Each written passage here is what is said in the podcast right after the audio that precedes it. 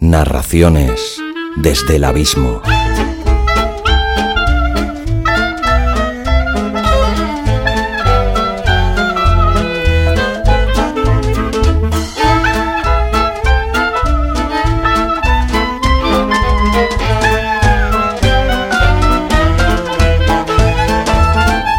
Hola, abismeras y abismeros. Os doy de nuevo la bienvenida a Narraciones desde el Abismo, que hoy llega a su mayoría de edad, al cumplir su décimo octavo capítulo.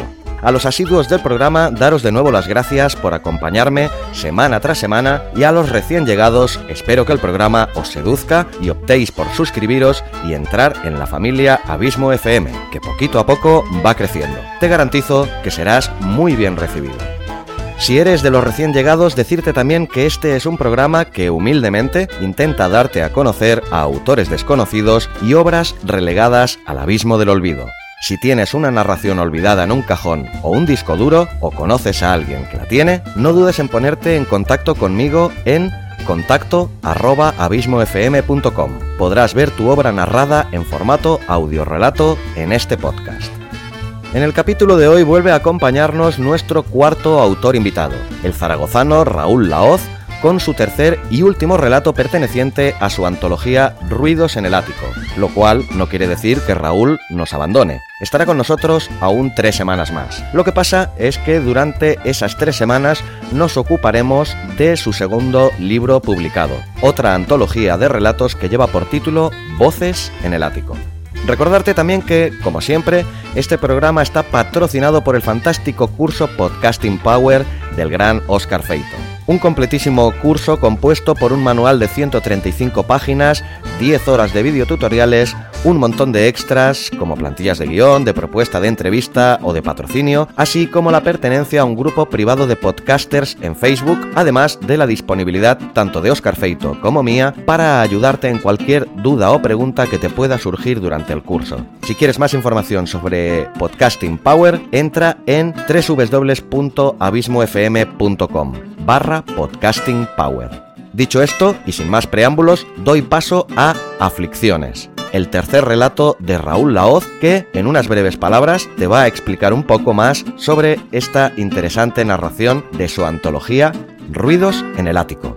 Espero que disfrutéis del capítulo de hoy.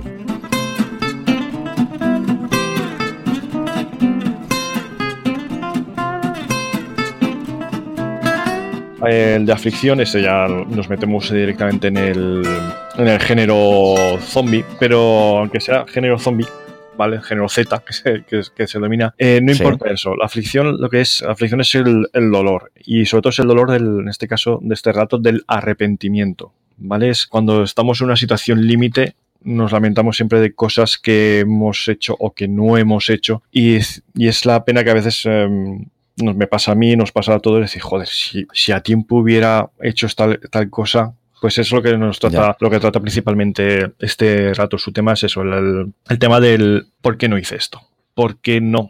Y dije por qué no actué de, de esta forma y el, ese arrepentimiento, que es más el, el, dolor de lo que le causa al personaje principal que el de ver a los monstruos, a los de caso zombies, ¿vale? No es, no es tanto eso como el, como, como el arrepentimiento. Es un tema muy, muy poderoso. Ya, ya, ya que se resumiría en la pregunta esta típica en inglés, ¿no? El what, what if, ¿no? y si como los cómics de Marvel, que me acuerdo que leía, what if, y si... Sí, sí, sí, pues efectivamente, un y si, y si hubiera hecho esto, pues, pues en eso consiste.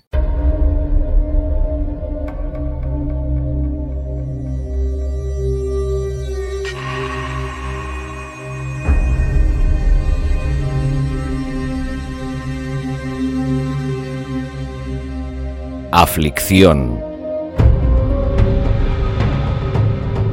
Doy gracias a Dios por el día en el que Susan decidió colocar una valla de madera a ambos lados de la calzada que va a la granja. Si no fuera porque me apoyo en el enrejado, húmedo al tacto por la maldita niebla de la mañana, el viaje me costaría horas. Aún así, me tomará un rato. La artrosis y el reuma no son tampoco buenos aliados.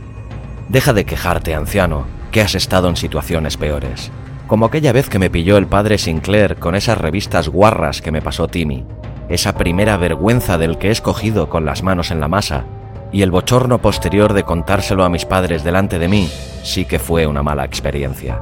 Bueno, Visto con perspectiva, esa situación ahora resulta hasta graciosa. Tengo que parar. El dolor en el tobillo es atroz. No quiero detenerme, quiero llegar a casa cuanto antes, pero esta hinchazón me mata. No me atrevo a mirar la herida, pero ya que no voy a continuar la marcha durante un momento, debería de hacerlo. Aparto con cuidado los trozos del pantalón vaquero que están ensangrentados y pegados al pie e inspecciono la herida. Está fatal. Veo claramente los tendones medio rotos y hasta el hueso. Me hago un doblez en los pantalones y me doy cuenta de que se me notan todas las venas de la pierna, como si fueran varices de color negro. Pero yo nunca he tenido varices. Creo que estoy infectado. Maldigo en voz alta y varias veces a la señora Perkins. Esta mañana salí temprano de la granja. Casi no nos quedaban víveres y necesitábamos semillas para plantar, o de lo contrario no sobreviviríamos al siguiente invierno. Me dirigí al pueblo a pesar de las constantes y pesadas advertencias de mi esposa. Fui por este mismo sendero, aunque en dirección opuesta, con paso cauto. Aún no había amanecido y no me apetecía ser emboscado por uno de los infectados. Solo vi a uno hace unos cinco meses, en la otra parte de la valla que da a las caballerizas. Andaba de forma lenta, dando tumbos, pero cuando se dio cuenta de mi presencia, se lanzó a por mí como un poseso, dispuesto a devorarme. Gracias a la radio, la única fuente de información que teníamos por entonces, sabía que la mejor forma de acabar con su sufrimiento era destruyendo su cerebro, así que cogí la horca y le atravesé el cráneo con ella. El hecho de que fuera un desconocido no lo hizo menos desagradable. Es horrible matar a otro ser humano, aunque sea en defensa propia, aunque ya esté condenado a algo peor que la muerte. Continué mi viaje armado con mi horca y una mochila para recoger todo lo que pudiese. La escopeta se la dejé a Susan, en primer lugar porque es buena disparando y también por mi instinto machista de protección. Ya en Strathongy, el pueblo donde nació este viejo escocés, me dirigí rápidamente a la tienda de suministros. Allí arramplé con todo lo que me cabía en el macuto, aunque anteriores saqueos no habían dejado mucho en las estanterías. Afortunadamente, nadie se había llevado las bolsitas con semillas. Lógico, ahora que me paro a pensarlo. Pero ahí se acabaron las buenas noticias.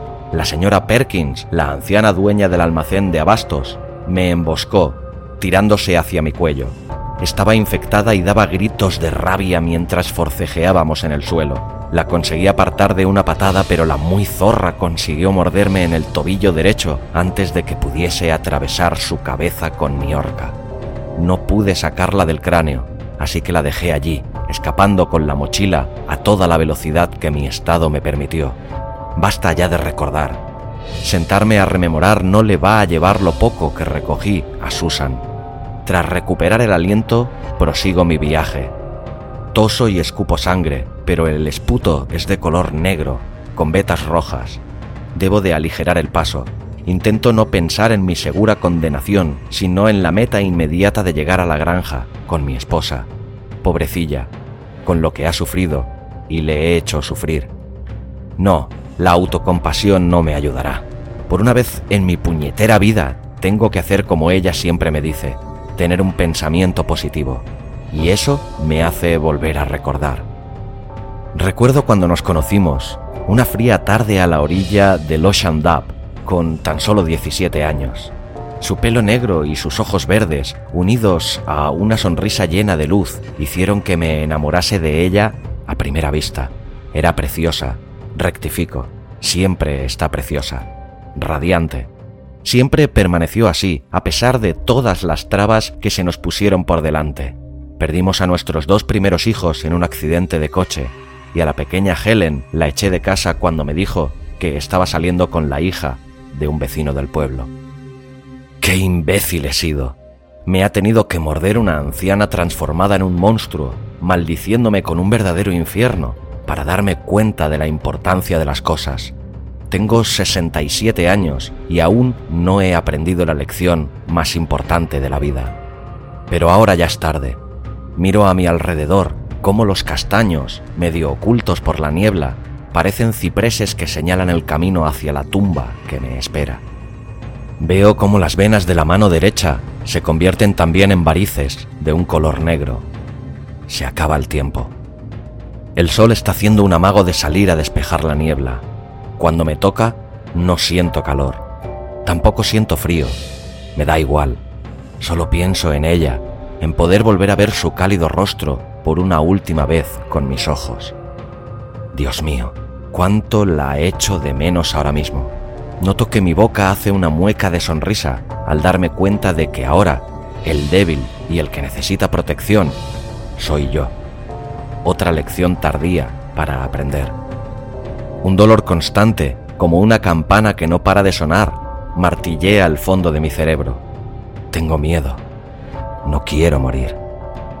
Creo que ha llevado una hora aproximadamente el recorrer un trayecto que normalmente me hubiera llevado 15 minutos, pero por fin estoy en la puerta reforzada de nuestra granja. Al otro lado está ella. Lleva los prismáticos colgados al cuello así que ya sabía que venía. Pobre, ¿ha debido de estar tan preocupada? Veo que está llorando y dice algo, pero apenas entiendo sus palabras.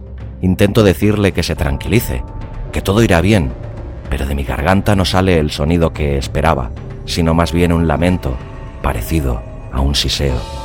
No me había percatado de que lleva la escopeta colgada del brazo derecho. La carga y la levanta, apuntándome a la cabeza. Con mi última onza libre de voluntad, lanzo la mochila al otro lado de la verja, y ella me regala su sonrisa. Adiós, Susan, siempre estarás en mi cora.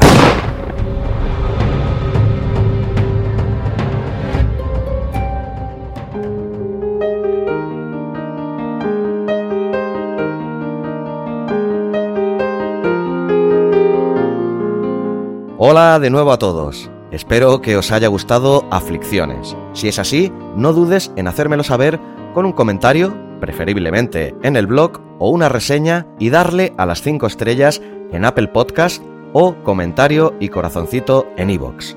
Y si lo quieres compartir en redes sociales, por mí, encantado de la vida. Me encontrarás tanto en Twitter como en Facebook como arroba abismofm. Te invito como siempre a que te suscribas tanto al podcast, para olvidarte de tener que buscarlo o descargarlo, como en el blog. Así recibirás automáticamente en tu mail todas las novedades de Abismo FM, que cada vez son más.